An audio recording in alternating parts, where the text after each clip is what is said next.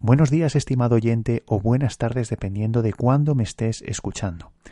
Seguimos una vez más hablando sobre innovación. En episodios anteriores hemos hablado de cómo podemos adaptar la innovación al sector jurídico y además hemos contado con la presencia de diferentes invitados, consultores, abogados, etcétera, que nos han tratado de dar algo de visión, algo de luz sobre estos conceptos. En esta ocasión tengo el placer de contar con la presencia de Ricardo Oliva, que nos va a hablar cómo desde el campo de la abogacía podemos aprovecharnos también de la innovación, en este caso para generar nuevos modelos de negocio desde nuestro despacho.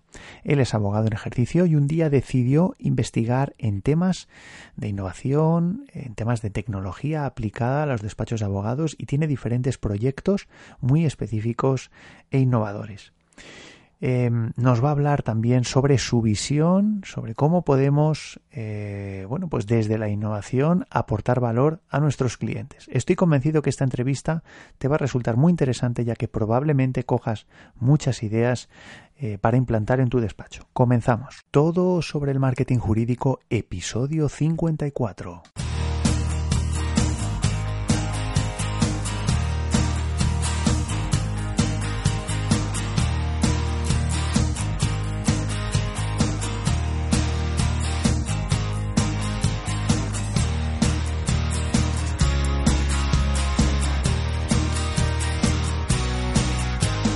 Buenos días a todos, esto es todo sobre el marketing jurídico. Como ya sabes, es el primer podcast sobre marketing para abogados en español. Me llamo Joaquín Casanovas y soy eh, bueno, pues fundador de este proyecto que se llama Blue Law Market y que bueno, pues está tiene el objetivo de ayudar a despachos de abogados, probablemente como el tuyo, en todo lo que tiene que ver con su estrategia, su estrategia general del despacho y la digital del despacho.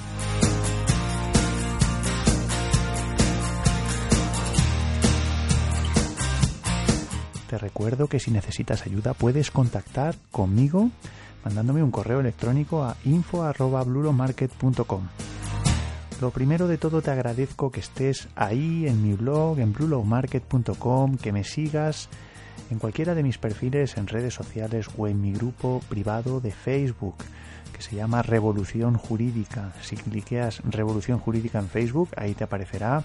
Y bueno, estamos bueno, pues montando, creando una comunidad de abogados profesionales del derecho que estamos preocupados por mm, bueno, pues mm, no ya por nuestro futuro, sino bueno, pues por la evolución, por queremos que nuestro despacho crezca y por tanto, bueno, pues estamos mm, queremos aprender, por así decirlo, adquirir conocimientos sobre temas de estrategia, de gestión, eh, en fin, eh, la idea es que los miembros del, grupo pues intercambiemos opiniones, nos ayudemos unos a otros, en fin, eh, tiene pues unos dos meses este grupo y la verdad es que bueno pues va creciendo poco a poco y te invito a que formes parte de él.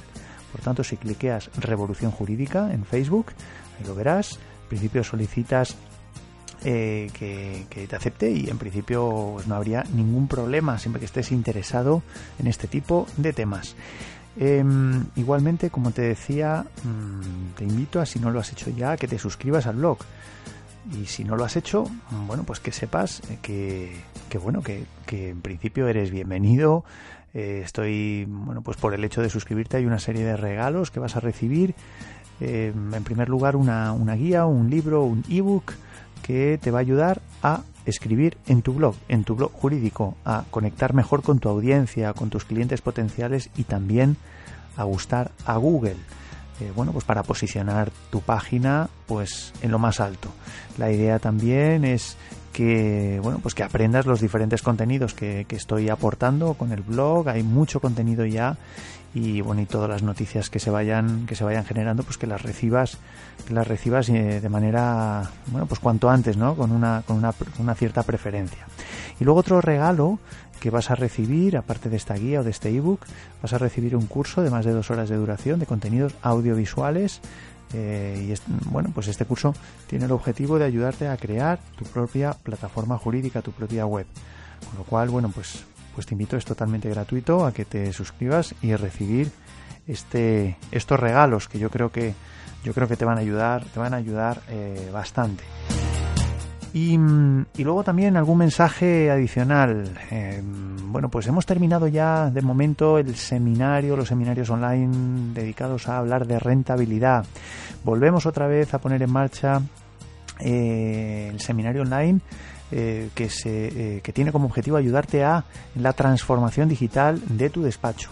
Es un, es un seminario mm, transversal, eh, toca diferentes temas, pero yo creo que te puede dar un poco una visión de cómo puedes, eh, bueno, pues mm, eh, evolucionar con tu despacho, adaptarte al cambio y bueno, y sobre todo, pues vender más apoyándote bueno pues en, en, las nuevas tecnologías.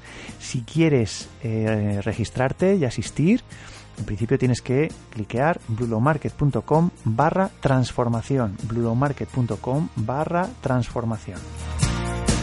Y bueno, para cualquier cosa, pues me puedes contactar mandándome un mensaje a info.blulomarket.com. Y vamos allá con la entrevista de hoy a Ricardo Oliva.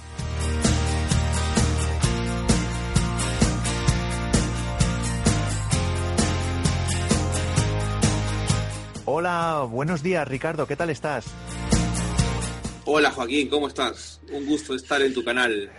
Bueno, muchísimas gracias. Lo primero, eh, te agradezco muchísimo el que hayas querido compartir este, este tiempo, este, mm, bueno, vamos a estar cerca de tres cuartos de hora, a lo mejor estamos menos, a lo mejor un poco más, depende un poco de cómo fluya la conversación. Em, lo primero, bueno, te agradezco muchísimo el, que hayas querido eh, bueno, pues realizar esta entrevista, esta charla. Eh, ya te he presentado al, inicio del episodio, pero bueno, Ricardo, me gustaría eh, que te presentaras tú, que nos contaras un poco a qué te dedicas y, bueno, y que nos dijeras un poco, eh, no sé, cómo, cómo ves todo esto del, de la tecnología en el derecho, que yo creo que yo creo que tienes mucho que aportar. Bueno, a ver, profesionalmente, ¿quién es Ricardo Oliva? Pues eh, soy abogado, eh, formado en dos países. Estudié Derecho en Perú y en España.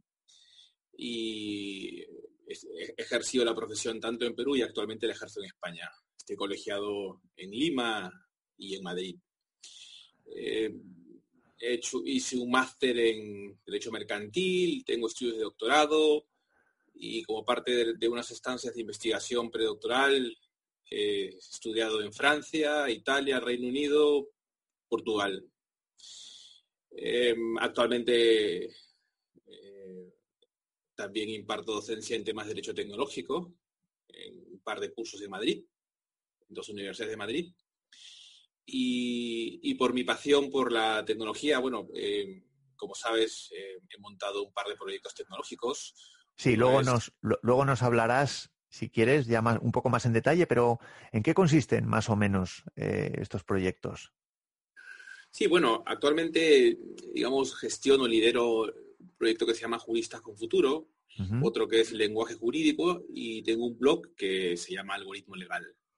Vale, eh, luego... Antes, de estas experiencias, em, intenté, intenté crear una startup el año 2012 que, bueno, no funcionó porque en aquel momento esta startup se llamaba Juris Planet. En aquel momento el sector no estaba preparado para, un proyecto como este, que más o menos era un marketplace que pretendía ser una especie de advisor de abogados y un conector de oferta y demanda jurídica. Em, y bueno, en cuanto a los proyectos que, te comento, concretamente Juristas con Futuro, Lenguaje Jurídico y Algoritmo Legal, pues encantado de, de comentarte lo que, lo que quieras sobre estos proyectos. Fenomenal, pues vamos a ir, si te parece, un poco eh, profundizando poco a poco en, bueno, pues en, todos estos temas. Eh, pero una de las cosas que me, interesa mucho que nos cuentes es qué es lo que, qué es lo que te impulsó, eh, bueno, pues a introducirte en, bueno, pues en estos temas que, que como comentábamos, como, bueno, como hemos hablado ya varias veces, al final están un poco alejados del derecho tradicional. Eh, por supuesto, hay temas que directamente no son jurídicos, eh, el peso de la tecnología en la gestión, etcétera, etcétera, pero luego, bueno, pues algunos de estos proyectos eh, inciden en, la parte más jurídica pero, pero bueno, se aleja de, de, lo que sería, bueno, pues el, derecho civil tradicional, el derecho mercantil tradicional, que probablemente es lo que, bueno, somos más o menos, bueno, yo soy un poquito mayor que tú, pero, pero, pero bueno, se aleja un poco de lo que hemos estudiado, ¿no? En los planes de, de carrera, ¿no? ¿Qué es lo que te ha impulsado, como digo, eh, bueno, pues a meterte en estos temas pues, más modernos en un sector tan, bueno, conservador como, como, el, como el de la abogacía, como el jurídico? Mira, em, eh, el tema eh, es relativamente sencillo para mí, ¿no? La sociedad actual está sufriendo eh, cambios profundos, em, digamos, provocados por, por la digitalización, por Internet, por los avances tecnológicos, desarrollos médicos y científicos, introducción de nuevos modelos de negocio. Em, y entonces esto ha generado que los consumidores hayan dejado de ser o mejor dicho, los ciudadanos hayan, dejado de ser consumidores pasivos para tener un papel protagonista en la producción de bienes, servicios y contenidos. Evidentemente, todo esto tiene un, reflejo en el sector legal.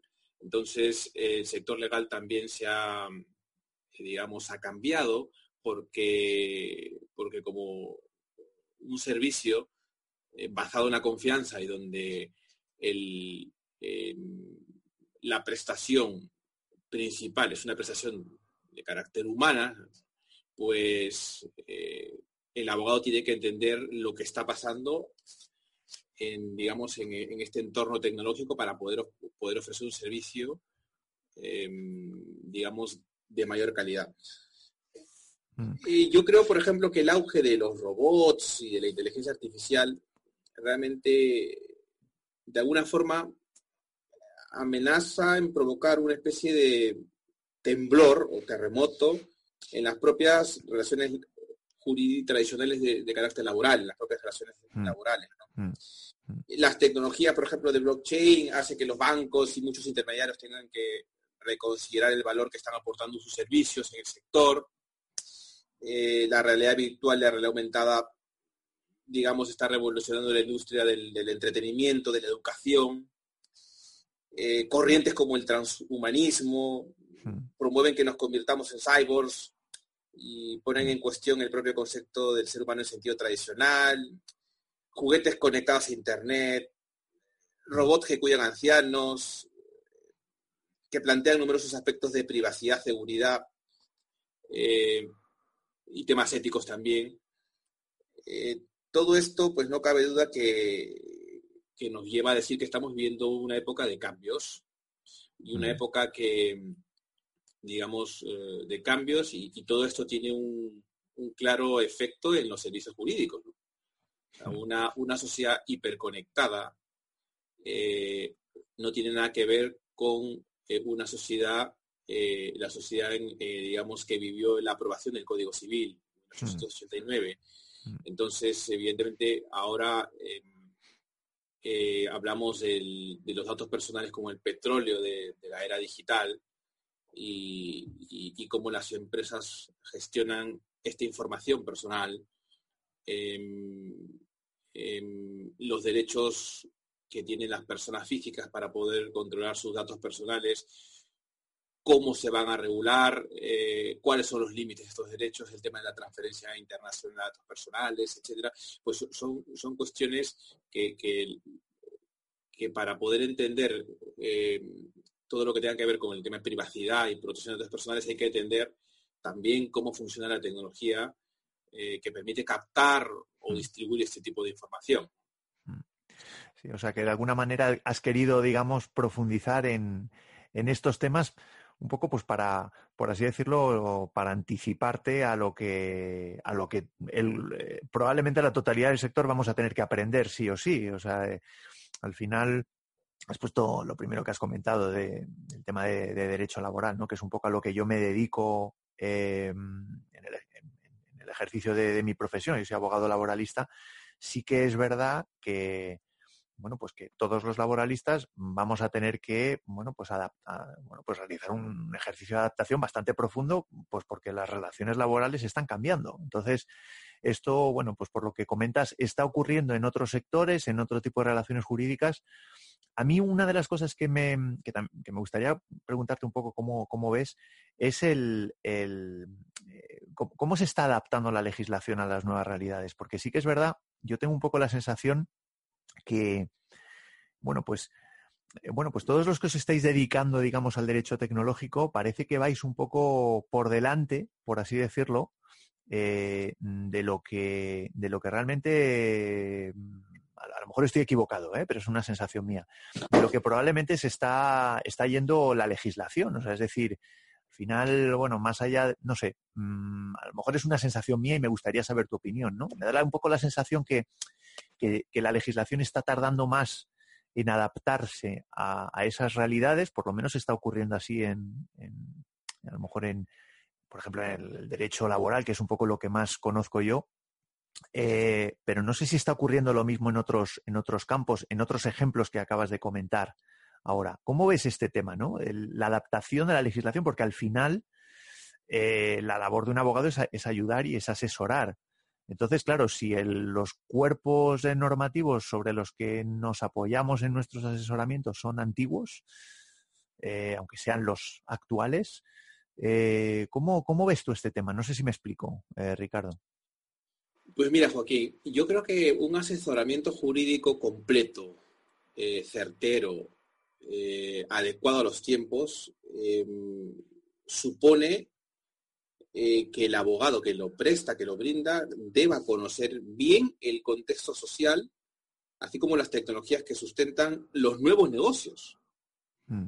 Em, esto implica conocer los cambios, los riesgos, las ventajas que implica la utilización de las nuevas tecnologías, y, conocer em, los riesgos para las personas físicas y las empresas. Entonces, evidentemente, un abogado eh, digital eh, tiene que saber ante todo derecho. Mm. Está claro. Em, que dicho sea de paso, eh, desde mi punto de vista, el derecho siempre va detrás mm. de, los cambios sociales, de los cambios económicos, de los cambios tecnológicos. Mm. Y, como, y como va detrás, lo que hace es Em, em, digamos, eh, regular a posteriori. En algunos casos se puede adelantar a lo que puede pasar. Puede adelantarse eh, a eventuales daños y, regular, pero muchas veces eh, cuando en las propuestas de, de ley eferenda, son propuestas de proyectos de ley o de normativa que todavía no existe, pues em, muchas veces se puede eh, correr el riesgo de, de sobreregular o coartar o, digamos, em, cortar las alas a desarrollos tecnológicos futuros. Entonces hay que, por eso, tener mucho cuidado cuando el legislador toma una decisión, por ejemplo, para regular lo referido a inteligencia artificial. Mm. Creo que los, eh, los grupos parlamentarios que discutan eh, esta la normativa nueva que se pretende imponer en esta materia deben tener como asesores a científicos, tecnólogos, eh, para poder, digamos, ofrecer algún tipo de propuesta legislativa, digamos, que, no dañe el desarrollo tecnológico y que a la par proteja los, derechos fundamentales de las personas. O sea que no, o sea que no es, no crees que sea un, que estemos viviendo desde el punto de vista eh, normativo, legislativo, una situación, digamos, preocupante. O sea, lo ves como algo, digamos, que no sería diferente a otros momentos, por así decirlo, de la, de la historia, por así decirlo, eh, legislativa, en la que, bueno, como has comentado, y, estoy totalmente de acuerdo contigo, al final se asume que la norma siempre va detrás de los de los cambios sociales, eh, porque si fuera en todo caso por delante estaría regulando situaciones que todavía no han ocurrido. Entonces, eh, pero bueno, mm, yo era un poco una, cierta sensación que, bueno, por lo que estoy entendiendo no es, no se corresponde a lo mejor con la realidad, sino que, bueno, es más o menos lo que se puede estar viviendo, lo que se puede haber vivido en otros, en otros temas.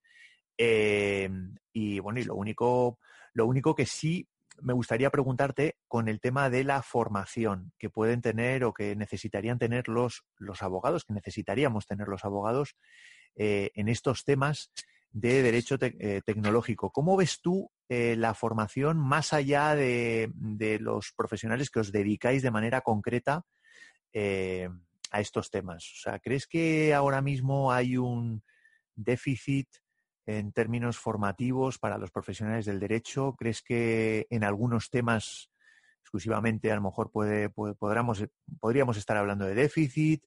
¿Crees que no existe ningún tipo de déficit? No sé, ¿cómo ves eh, el tema de la formación, sobre todo para los profesionales en derecho, eh, de, lo que sería el, derecho tecnológico, que al final comprende, como has comentado al principio eh, de tu exposición, bueno, pues comprende prácticamente todos los sectores.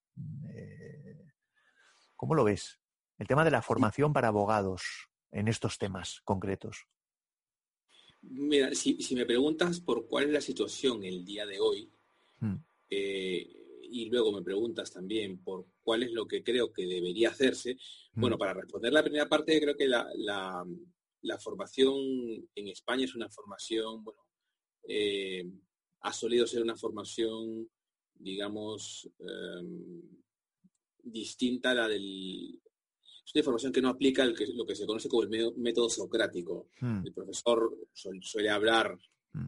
pues lanzar un, un rollo y, y, luego los estudiantes tienen que leer los libros, etcétera, hmm. Entonces, yo, yo personalmente soy de la opinión que, en primer lugar, un jurista tiene que tener o tiene que saber derecho.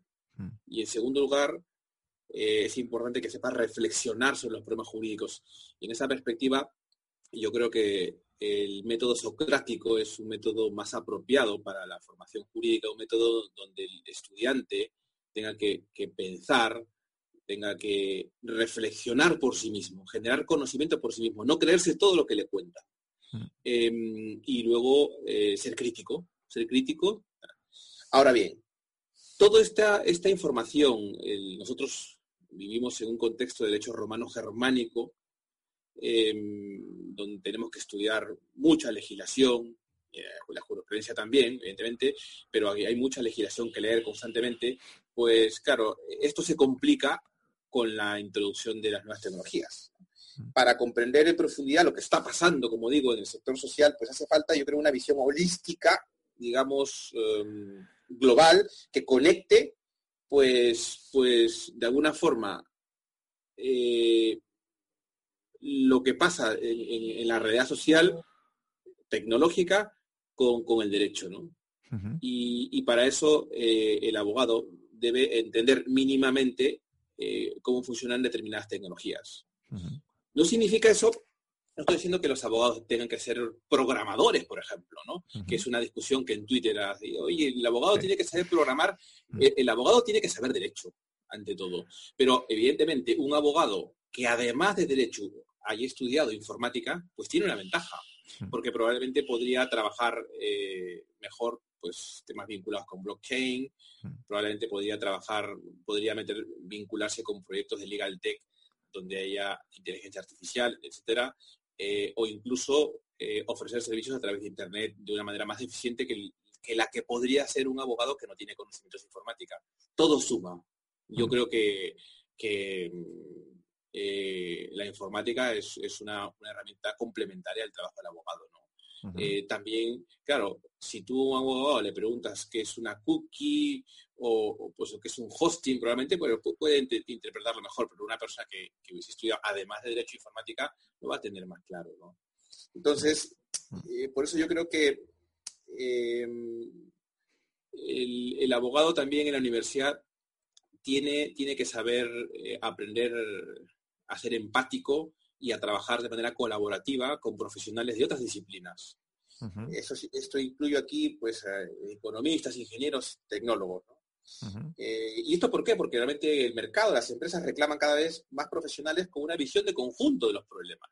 Una persona, y como digo, ojo, lo principal es que sepa derecho, pero tiene que tener una visión de conjunto de, lo que está pasando para, para, poder ser más certero en su, en su respuesta legal. Eh, y, luego eh, que además sean abogados que sean capaces de trabajar en equipos multidisciplinarios y, que puedan de esta forma liderar la transformación digital en, el sector de alguna forma. El abogado no tiene que ser un enemigo de la, tecnología. Eh, el, abogado, el abogado de empresa tiene, tiene que, que ayudar al empresario a reforzar su propuesta de valor, a ayudarle a generar negocio y, el abogado que litiga, el abogado que litiga, pues tiene que entender lo que está pasando para poder explicarle al juez cómo funciona la prueba electrónica. Eh, si esta ha sido manipulada o no ha sido manipulada, tiene que conocer las herramientas técnicas jurídicas que ofrece, que ofrece el ordenamiento jurídico. Por ponerte un ejemplo rápidamente, em, en el tema de la prueba tecnológica hay una herramienta tecnológica, técnica, que, así, que tiene reconocimiento legal. Es el sello de tiempo. El sello de tiempo electrónico es, una, es una, tecnología que, te permite garantizar eh, la autenticidad e integridad de un documento digital, así como la fecha y hora en que fue creado o que fue enviado. Entonces, esta tecnología como tal, que, es una tecnología que existe antes de su aprobación por parte del, o, su mejor dicho, su consagración como tecnología, digamos, eh, especial por parte de un reglamento de la Unión Europea, que es el reglamento EIDAS, esta tecnología, el día de hoy, según dice el artículo 41 del reglamento EIDAS de la Unión Europea, esta tecnología eh, genera presunción de exactitud. Eh, para, para, digamos, presunción de exactitud en cuanto a la hora y fecha de generación de un documento digital e integridad del documento. Entonces, ¿qué te quiero decir con esto? Que, el derecho, eh, digamos, los legisladores que aprobaron esta normativa, pues han, tenido que tener en cuenta que hay tecnologías que, son tan importantes, tan sofisticadas o tan certeras, que hay que darles eh, cierto reconocimiento legal. Y ahí te acabo un, ejemplo, ¿no? El de los sellos de tiempo, ¿no? Reconocimiento legal que, por ejemplo, blockchain todavía no tiene. Pero bueno, mm, mm. probablemente lo tendrá en, corto plazo. Mm.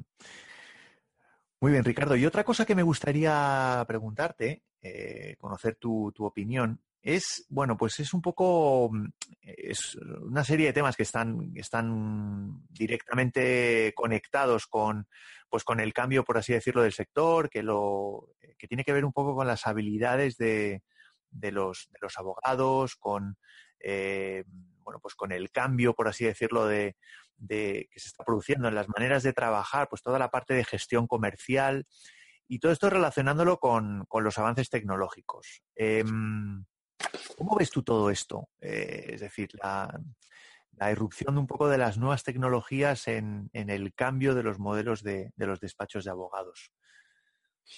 Mira, mm, pues mira, Joaquín, hoy en día la industria legal es más compleja que antes, esto, eso es obvio, ¿no? Hay más leyes, más regulación, más ramas del derecho, más jurisprudencia, y las exigencias jurídicas impuestas a las empresas y a los particulares son mayores que en el pasado. Esto, esto es una obviedad. Ahora, en contraste, el presupuesto que tienen las empresas para contratar abogados se ha reducido. O por tanto, eh, el abanico de servicios legales ofrecidos por los abogados hoy en día ha aumentado, pero enfrentan el desafío de tener que ofrecer más trabajo legal por menos dinero. Hmm. Y entonces el modo de compensar dicha disminución está en ampliar el espectro de servicios desde mi perspectiva, servicios legales, pero dentro de un marco de innovación tecnológica. Hmm. ¿Esto qué significa? introducir la tecnología para abaratar costes dentro del despacho, para optimizar la labor de investigación jurídica que se haga dentro del despacho, para complementar la labor de los abogados em, y a la larga para hacer el despacho más rentable. Sí, estoy, estoy totalmente de acuerdo contigo, pero ¿cómo, ¿cuál es tu opinión? Porque un poco, eh, quizá es un poco el, mantra con el que con el que vivimos ahora mismo los, los abogados, eh, de, bueno, pues realmente, efectivamente, la tecnología ha llegado para quedarse, también al sector jurídico, pero, pero yo sobre todo tengo dudas eh, y me gustaría conocer tu opinión sobre cómo nos perciben los clientes. O sea, es decir, a veces pienso, bueno, pues realmente los clientes están pidiendo realmente que el sector jurídico se adapte, eh, bueno, pues a, las nuevas realidades sociales, de la mano de las nuevas tecnologías, pero, pero en otras ocasiones me da un poco la sensación de que, de que cuando, es decir, de que hay muchos clientes que todavía Mm, les gusta ir a despachos con un, bueno, pues con un enfoque, podríamos decir, tradicional, ¿no? Pues el, despacho bien situado, eh, desde el punto de vista geográfico, en las ciudades, bien situado, en lugares eh, más o menos pintorescos, con, una con instalaciones pues más o menos, em, bueno, pues, pues, pues que destaquen, por así decirlo. Em, no sé si tú tienes la misma percepción, si a lo mejor esa, eso también es verdad y quizá nos falla el, bueno, pues la necesidad que a lo mejor tendríamos, tendríamos que, asumir los abogados de, un cambio también de, de, enseñar, por así decirlo, también a los clientes que realmente el valor que nosotros aportamos como despacho no está en las florituras, sino quizá está, pues precisamente en eso, en, la eficiencia, pero claro, también se lo tenemos que hacer ver a los clientes, ¿no? ¿Cuál es, no sé si me explico, cuál es un poco tu opinión? Es decir, mm, parece muchas veces que el mercado eh, ante determinados, por lo menos aquí en España y quizá también en Latinoamérica, que ante despachos demasiado innovadores, quizá a lo mejor no sé hasta qué punto está preparado, ¿no? Antes hacía alusión, por ejemplo, a un proyecto que, lanzaste hace años, ¿no? Y hablabas de que el mercado todavía no estaba maduro. No sé, ¿cómo ves un poco la percepción de los clientes eh, sobre hasta qué punto la tecnología puede ayudar a los despachos a ofrecerles a ellos servicios mejores? ¿Cuál es un poco tu opinión? Yo te indirectamente te he dado un poco la mía, ¿no? Pero no sé, me gustaría un poco saber si esto realmente eh, es así, si a lo mejor es así en algunos campos, y cómo podemos vencer esto. Vale, mira, yo creo que hay que distinguir dos cosas. Por un lado, estamos hablando del, canal a través del cual se, ofrece se oferta un servicio jurídico. Entonces, podemos hablar del canal físico, canal tradicional, y podemos hablar del canal digital, el canal web mobile. Entonces, eh, yo creo que este segundo canal eh, es un canal que se ha incorporado a raíz de la, de la em, de internet y de, la, de las nuevas tecnologías, a través de la incorporación de estas nuevas tecnologías, que a la larga beneficia al cliente porque hace más accesibles los servicios legales. Y prueba de ello es eh, propuestas como las de el reclamador, por ejemplo. El reclamador, eh, que lo que hace es, digamos, eh, ha utilizado los canales, eh, el canal digital, Internet, para, digamos, eh, ofrecer un servicio jurídico eh, que va dirigido al particular, al consumidor, al consumidor de a pie. ha abaratado los servicios jurídicos, entonces a la larga la reducción de costes le viene bien al cliente. La posibilidad de que el cliente pueda acceder desde su domicilio a resolver determinado tipo de consultas en materia de consumo le viene bastante bien. Entonces, em, yo creo que una compañía, digamos, eh, que ofrece servicios jurídicos 100% de manera digital, para determinadas, determinados sectores puede ser buena. puede, ser una buena opción, ¿no? Eh, evidentemente, eh, una empresa que ofrezca servicios por Internet tiene retos adicionales. Tendrá que tener un sistema de postventa, de reclamaciones mm. eficiente eh, porque el cliente se va a comunicar a través de Internet. Entonces, mm. una centralita de teléfono que funcione, etcétera. Pero lo que sí tengo claro, para decirlo de manera, digamos, resumida, es que eh, Internet, eh, de alguna forma, para ciertas áreas, ha, digamos, democratizado el acceso a los servicios legales, ha facilitado su accesibilidad y podemos decir que defenderse y restituir derechos ya no está al alcance de unos pocos. A que los servicios legales han dejado de ser un lujo. ¿no? Para, para digamos, para las mayorías, porque ahora, eh, si antes por ir, para, por ir a visitar un despacho te cobraban 100 euros pues la, media hora de consulta o la de consulta, pues ahora utilizando plataformas de internet para cuestiones sencillas, pues puedes pagar menos y, probablemente recibir una respuesta la misma que recibirías eh, si te la dan en persona. Evidentemente, eh, las personas que, prefieran el contacto face to face, contacto directo, pues tienen las opciones tradicionales que siempre, que siempre van a estar allí. Yo creo que también hay otro, otro asunto, que es un tema generacional. Eh, nuestros clientes de hoy en día, pues eh, no serán los mismos de aquí a los clientes que vengan de aquí a 10 o 20 años. A la, la generación millennial em, y las generaciones próximas están acostumbradas a, a moverse o a conectarse de una manera diferente a las personas que no han nacido en, esta, en, la época de la era digital o, que les cuesta más manejar las herramientas tecnológicas.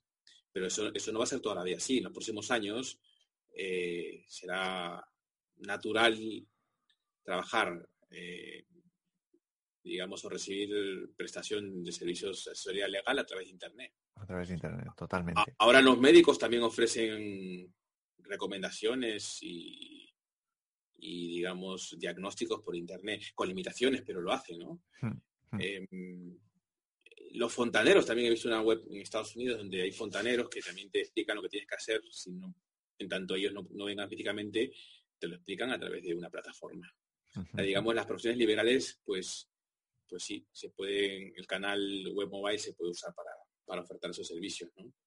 Y yo lo veo, pues, no veo que sea, digamos, eh, mm, un lastre. Sí, que no ves eh, que, que, existe una barrera, ¿no? Por, así, por lo menos a largo plazo. Quizá a lo mejor eh, eh, ahora mismo pues sí que puede haber algún cliente, pero bueno, digamos que, que como tendencia lo que ves es que los servicios, por así decirlo, se va a abrir un abanico, por así decirlo, todavía mayor del que hay ahora mismo, ¿no? Exactamente, y prueba de ello son las empresas que, que existen. Las empresas, ya te he mencionado una, em, pero bueno, en Estados Unidos hay, hay mm. otras más. Mm. Eh, hay empresas incluso que resuelven disputas de manera digital eh, en materia de consumo. Eh, otras que son pregunta y respuesta a través de Internet. ese tipo de servicios yo veo perfectamente posible que se, que se, que se haga a través de Internet. Hay empresas también que automatizan o ofrecen formularios, documentos eh, customizados donde un abogado te certifica que lo ha hecho él, entonces mm. él o ella. Mm. Entonces, digamos que hay ciertos servicios que legales que se pueden hacer a través de Internet. Mm. Y, yo te digo, hay una, hay una web muy interesante que recomiendo a que le interese ver lo que hay el día de hoy, que es que es, una, es una web donde, donde tú puedes encontrar eh, categorizadas todas las startups y compañías que ofrecen servicios jurídicos de modo directo o indirecto. Estamos hablando aquí de marketplace, empresas que automatizan documentos legales, contratos, em, gestión del despacho, investigación jurídica, educación legal, eh, resolución de disputas a través de Internet, em, evidencias electrónicas, analítica, compliance, básicamente estos rubros. Vale, luego, luego pondremos también este enlace en las, en las, notas del episodio. Em, luego, eh, con respecto a la parte comercial, que no lo hemos, no lo hemos tocado mucho. Em, gran tema, gran tema. Gran tema. Has comentado, evidentemente, que bueno, pues se abren posibilidades para los despachos en cuanto a, en cuanto a la forma de, asesorar, de, aportar valor. Sí que es verdad que la competencia cada vez es mayor. Em, ¿Cómo ves el tema de la irrupción de las nuevas tecnologías en la gestión comercial, eh, tanto en captación como en fidelización, eh, desde, tu punto de vista y, bueno, y con el conocimiento, por así decirlo, de bueno, pues del papel que las nuevas tecnologías puedan estar teniendo ahora mismo en el sector jurídico? Hablas de captación de clientes, evidentemente. Captación de clientes, sí, perdona, sí, captación de clientes. ¿Cuál es tu opinión un poco? Teniendo en cuenta, evidentemente, tanto las materias sobre las que se está ofreciendo un asesoramiento específico em, eh, que con el papel de las nuevas tecnologías antes no se daba, pues por, lo que hemos hablado al principio de, la conversación, ¿no? De, bueno, pues al final estamos hablando de cambios de modelos de relaciones, de relaciones, eh, nuevos modelos de relaciones laborales, nuevos modelos en relaciones mercantiles, y claro, el approach comercial por así decirlo, puedes, debería ser también diferente, porque los servicios van a ser diferentes, pero, pero no solo eso, sino que a lo mejor también la manera de, o sea, los, las, eh, la manera de, hacer ese, ese, ese, ese, approach comercial, el peso que va a tener las, las tecnologías también lo va a hacer diferente. Sí, o sea, en el sentido de, bueno, pues cuál es el peso que desde tu punto de vista puede tener las nuevas tecnologías en, la captación y la fidelización de los clientes para un despacho de abogados, ¿no? Teniendo en cuenta un poco el conocimiento que tú tienes de las, de las herramientas, por así decirlo, eh, que, bueno, pues que hay que tener en cuenta para poder asesorar de manera distinta a, los, a los despachos de, eh, perdón, a, a los clientes, ¿no? Desde nuestros despachos de abogados, por así decirlo. Bien, Mira, yo lo veo de la siguiente manera. El embudo de captación de clientes varía en función de si vamos a vender u ofrecer servicios a través de canales físicos o a través de canales digitales, o a través web mobile.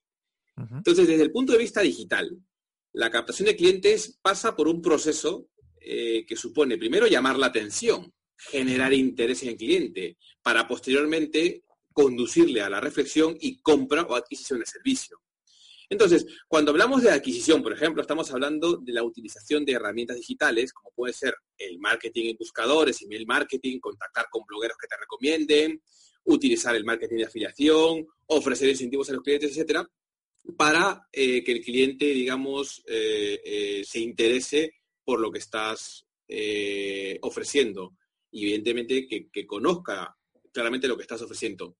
Esto supone que el servicio que el, abogado va a prestar a través de Internet o a través de un canal físico, tiene que ser un servicio, un servicio que resuelva una necesidad concreta, o, mejor dicho, que resuelva un problema concreto o satisfaga una necesidad concreta. Y esto implica que el abogado tiene que hacer un estudio, desde mi punto de vista, muy claro de, lo que el mercado necesita para, saber exactamente por dónde se va a perfilar.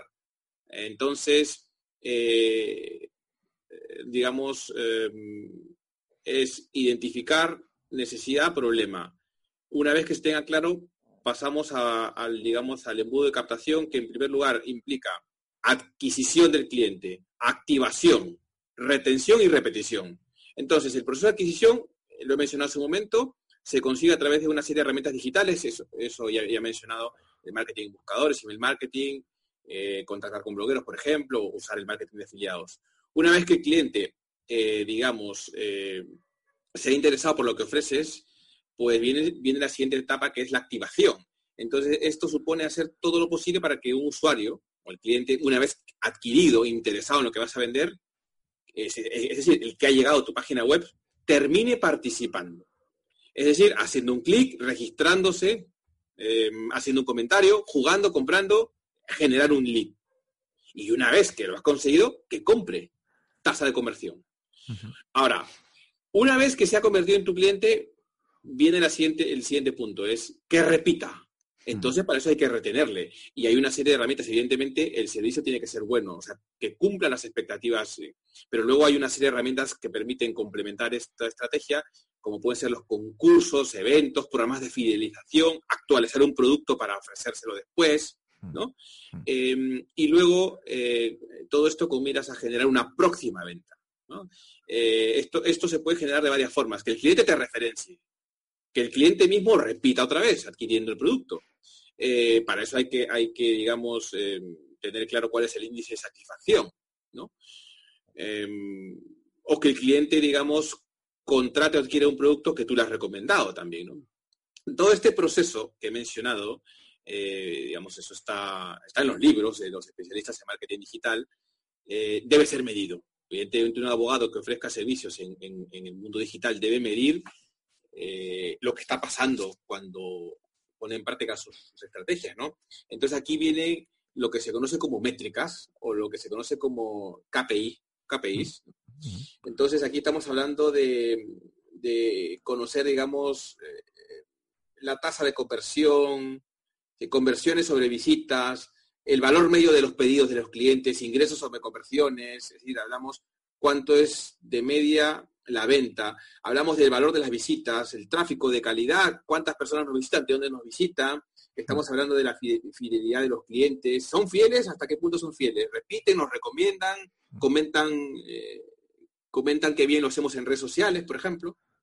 Luego hablamos del interés de los visitantes, les gustamos, les retenemos, y luego podemos estar hablando de porcentajes de visitas desde buscadores, ¿no? Entonces, esto eh, nos lleva a hablar también técnicas de SEO, SEM, hmm. etcétera, ¿no?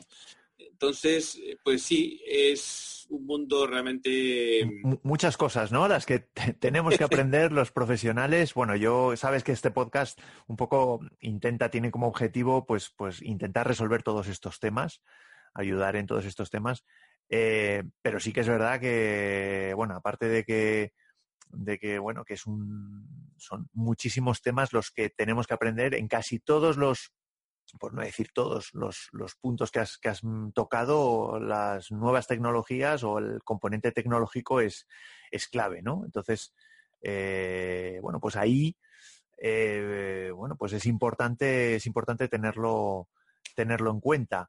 Em, Al final os puedo recomendar algún libro que, bueno, algún libro, algunos libros sobre estos temas que bueno, he leído y que os podría servir también para, para vuestro caso Vale, pues luego, luego si quieres, eh, si nos eh, podemos poner algún, alguna, alguna mención, algún enlace de algún libro que, puedas comentar.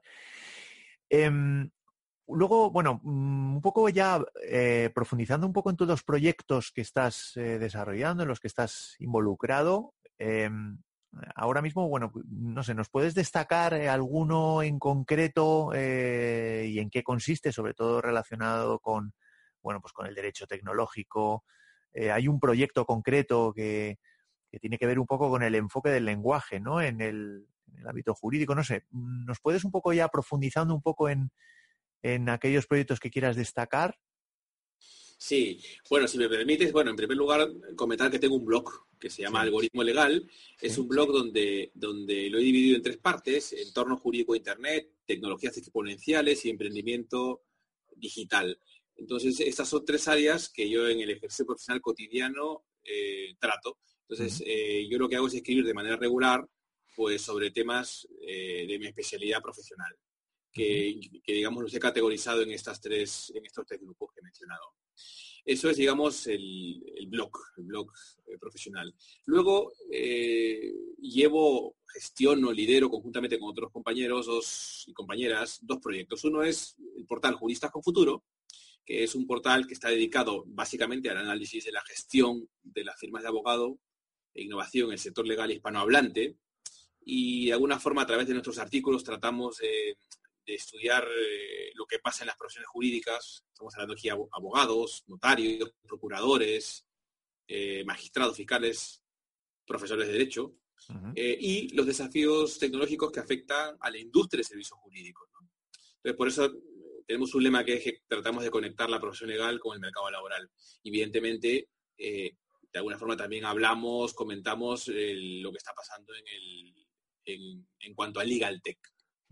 Y en tercer lugar, que era lo que tú me preguntabas, pues eh, la otra plataforma se llama Lenguaje Jurídico, que originalmente era mi blog, pero el día de hoy ya no es mi blog, es una web, eh, donde un, un, conjunto de profesionales que se mencionan en la parte, si entras a la página web y entras a nosotros, hay un comité de expertos, un conjunto de personas que estamos bastante interesadas eh, en, que esta asimetría de información que hay en el sector legal, este dolor jurídico que afecta a los ciudadanos, para eh, de decir una forma, eh, digamos, que implica una partir de la premisa que el lenguaje jurídico no lo entiende la mayoría de ciudadanos porque es críptico y oscuro, eh, el problema que tiene el ciudadano cuando se acerca al abogado es la sensación de pánico cuando visita al abogado, hmm. porque no entiende lo que le está hablando.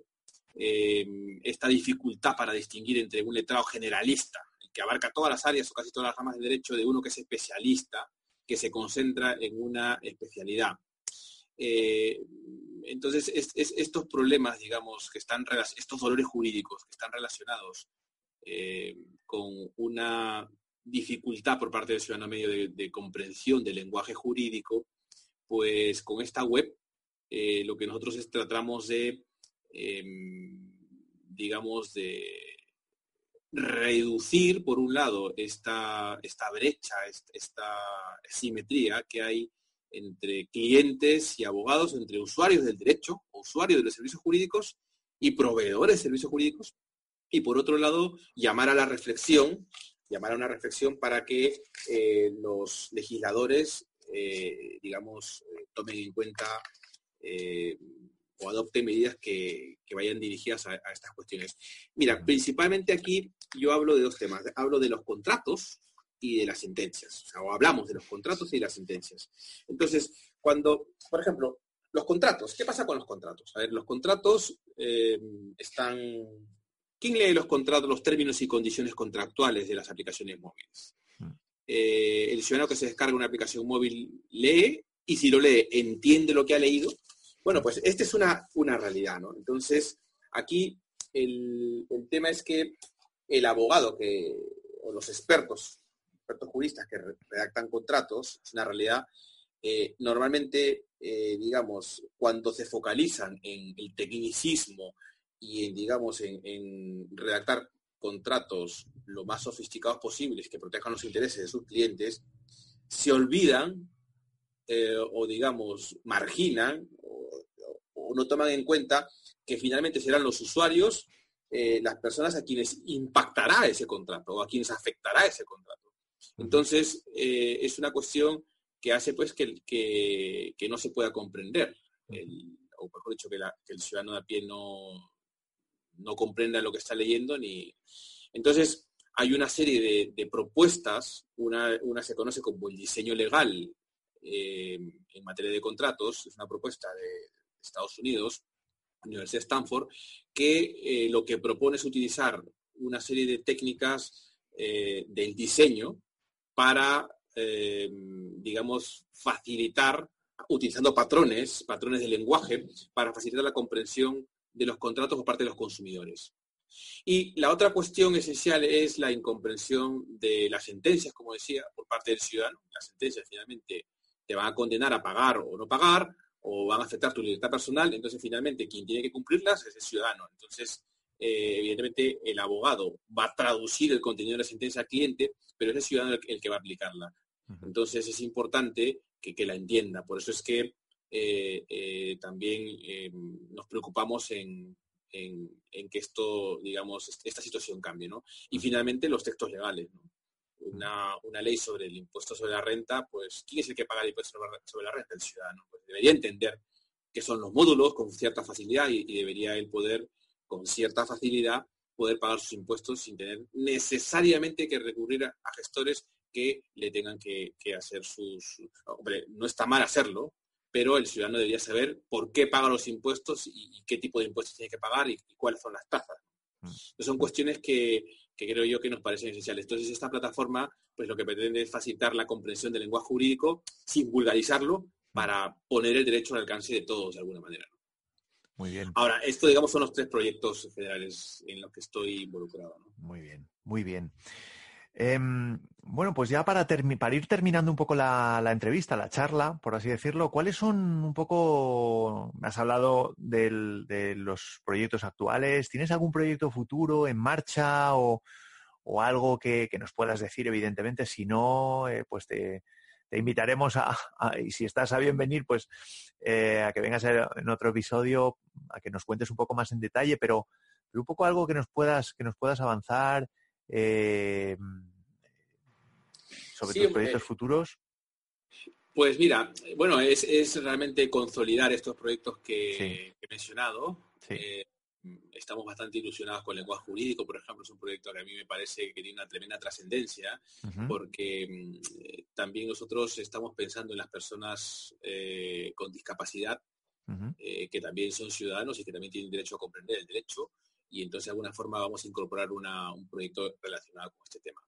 Pero bueno, independientemente de esto, si me preguntas por un nuevo proyecto, bueno, eh, ya me gustaría a mí, por ejemplo, participar en un programa de radio, en una televisión, para tratar estos temas. Pero bueno, nadie me ha hecho ninguna oferta, ni nada, pero, pues yo te invito, yo te invito ya desde ya que si quieres venir cuando tú, cuando a ti te apetezca, eh, estás, vamos, eh, más que invitado.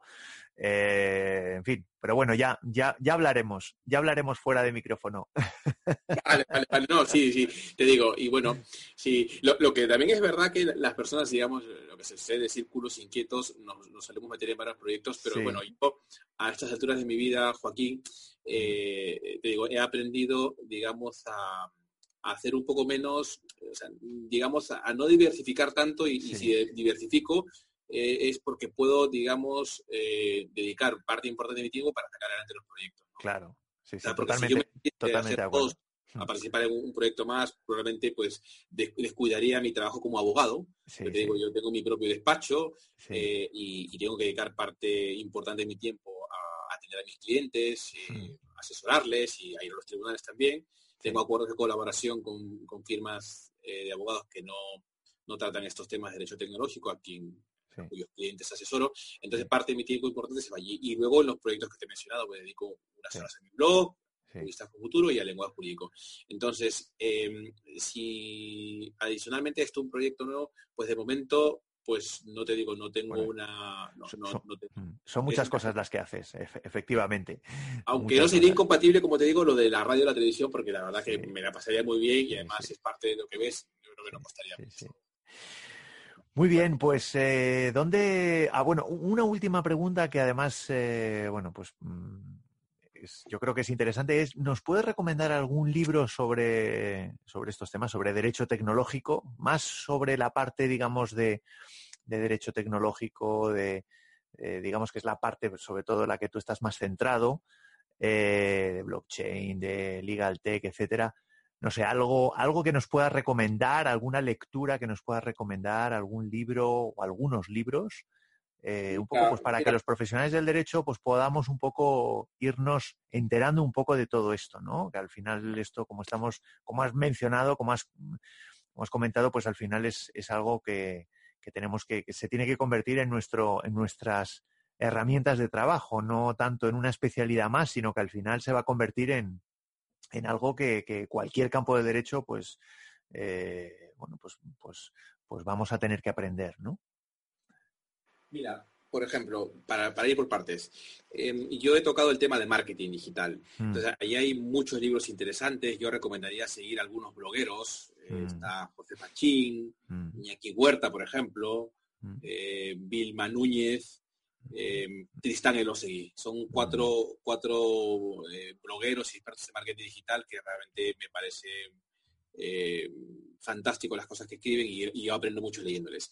Y en cuanto a libros, pues hay, muchos. Yo recomendaría uno en particular que he leído hace poco, que se llama Marketing Digital, eh, Marketing Móvil, SEO y Analítica Web de la editorial Anaya. Y los autores son José María Estrade, David Jordán y María Ángeles Hernández. Es un libro del año 2016. Y está bastante bien porque es un libro para una persona que no tenga mucha idea de lo que es marketing digital, las herramientas que he comentado, email marketing, eh, SEO, SEM y todos estos temas, pues tengo un acercamiento, digamos, claro sobre esto. Luego, para el tema del lenguaje jurídico, eh, el tema de la, claridad, de la exposición, el tema de, poder ser, empático con el cliente, dejarte entender. Bueno, yo allí, por ejemplo, recomendaría dos libros. Hay un libro que se llama eh, Dar clase con la boca cerrada, que es un libro que está pensado para los profesores, de Don Finkel, pero eh, te da unas pautas muy interesantes sobre, sobre cómo hacerte entender y, cómo generar reflexión en la, en la persona con la que te comunicas. Es un libro, la verdad, que muy interesante. Y luego hay un libro que, bueno, que no es exactamente de derecho, que es un libro que se llama Los siete hábitos de la gente altamente efectiva. Es un libro extraordinario de Stephen Covey, pues donde, donde te trabaja o te, o te comenta pues estos los siete hábitos que considera que, que deben las personas practicar, ¿no? Uno de ellos, que es el de win to win, me parece un hábito que debemos todos los profesionales practicar, que cuando nos relacionamos, relacionamos con otra persona o hablemos de clientes o profesionales, eh, eh, la mejor opción es pensar en, que yo gano, pero, pero gana él también. Y, fortalecer nuestras relaciones a largo plazo, ¿no? Y luego hay otra, otra, otra regla allí vital que es el de primero, eh, la clave cuando te comunicas, esto tiene que ver con el lenguaje jurídico, es hacerte comprender mejor dicho, la clave, la clave, la, o la regla que él propone o plantea es comprender al otro primero y una vez que lo has comprendido, hacerte comprender. Entonces, bueno, no, no voy a contar de qué va el libro de Stephen Covey, eh, Stephen Covey, pero bueno. Es clásico, sí, sí, sí. Es un libro extraordinario y bueno, eh, puede ayudar, ¿no? Y luego, en cuanto a tecnología, bueno, yo realmente suelo leer bibliografía norteamericana, eh, porque bueno, tengo algunos libros, pero de un poco difícil acceso, probablemente porque, bueno, eh, en mi caso, pues porque si se viajo allí o tengo una persona que me los trae, me resulta fácil, pero bueno, yo he comprado eh, todo lo que sale de derecho tecnológico, trato de comprarlo, básicamente y tiene algunas, algunos libros interesantes, pero bueno, en el caso concreto, por ejemplo, yo ahora estoy terminando de leer un libro que me parece bastante bien de blockchain, que se llama La Revolución Industrial de Internet, de Alex Preuchak, que está bastante, bastante bien y que te permite entender un poco lo que es, lo que es esa tecnología, ¿no? Al que le interese, pues saber, pues está, está bastante bien, ¿no? Em, y bueno, pues eh, luego los artículos que puedes encontrar en las revistas de Derecho Tecnológico, de Privacidad, pues sí, hay, hay muchos, ¿no? Fenomenal. Pues, pues Ricardo, eh, pues ha sido un placer. La verdad es que ha sido una charla muy interesante. Eh, he aprendido muchísimo y, yo creo que, bueno, pues ya desde ya te invito a que, a que más adelante pues, pues vuelvas otra vez a, a este podcast y, bueno, y que, y que charlemos a lo mejor, pues ya, pues, pues después de haber tenido esta conversación un poco más, hemos ido tocando diferentes temas, pues que, que vayamos profundizando, ¿no? En, en, función también de, la evolución que vaya cogiendo todo esto, ¿no? Porque sí que es verdad que, sobre todo desde fuera, ¿no? Hay que ver un poco, eh, bueno, pues sobre todo en España, Latinoamérica, cómo, cómo va evolucionando y cuál es la dirección que va cogiendo cada, cada uno de estos temas, ¿no? Eh, hemos hablado de muchísimas cosas, pero sobre todo de lo que nos pueda resultar útiles, lo que, que nos pueda resultar útil para, para, los profesionales del derecho pues yo te invito a que, a que, a que vuelvas otra vez y que, y que, bueno, pues que profundicemos un poquito más en, en alguno de estos temas. Pues sí, yo encantado, Joaquín. Eh, ha sido un auténtico placer, eh, Ricardo. Muchísimas, muchísimas gracias. Sí, bueno, muchísimas gracias a ti y yo encantado de, repetir cuando, cuando haya la oportunidad y cuando quieras. y enhorabuena por, por, eh, por este canal. muchísimas gracias. Un abrazo y gracias a ti, Joaquín. Hasta pronto. Adiós, adiós. Y hasta aquí el episodio de hoy. Te doy las gracias eh, por haber asistido a este, por haber escuchado este podcast. Si ha sido, bueno, pues de tu agrado, si te ha resultado interesante, pues te invito a que me dejes una valoración en iTunes o en iVoox. La verdad es que con esto ayudarás muchísimo a promocionar el podcast. Y igualmente, pues te espero en, en mi casa, en bluelowmarket.com Ahí, bueno, pues podrás suscribirte si no lo has hecho ya y para cualquier cosa, pues me puedes mandar un mensaje de correo electrónico a info@blulomarket.com. Y nada más, nos veremos en el próximo episodio. Un abrazo, adiós.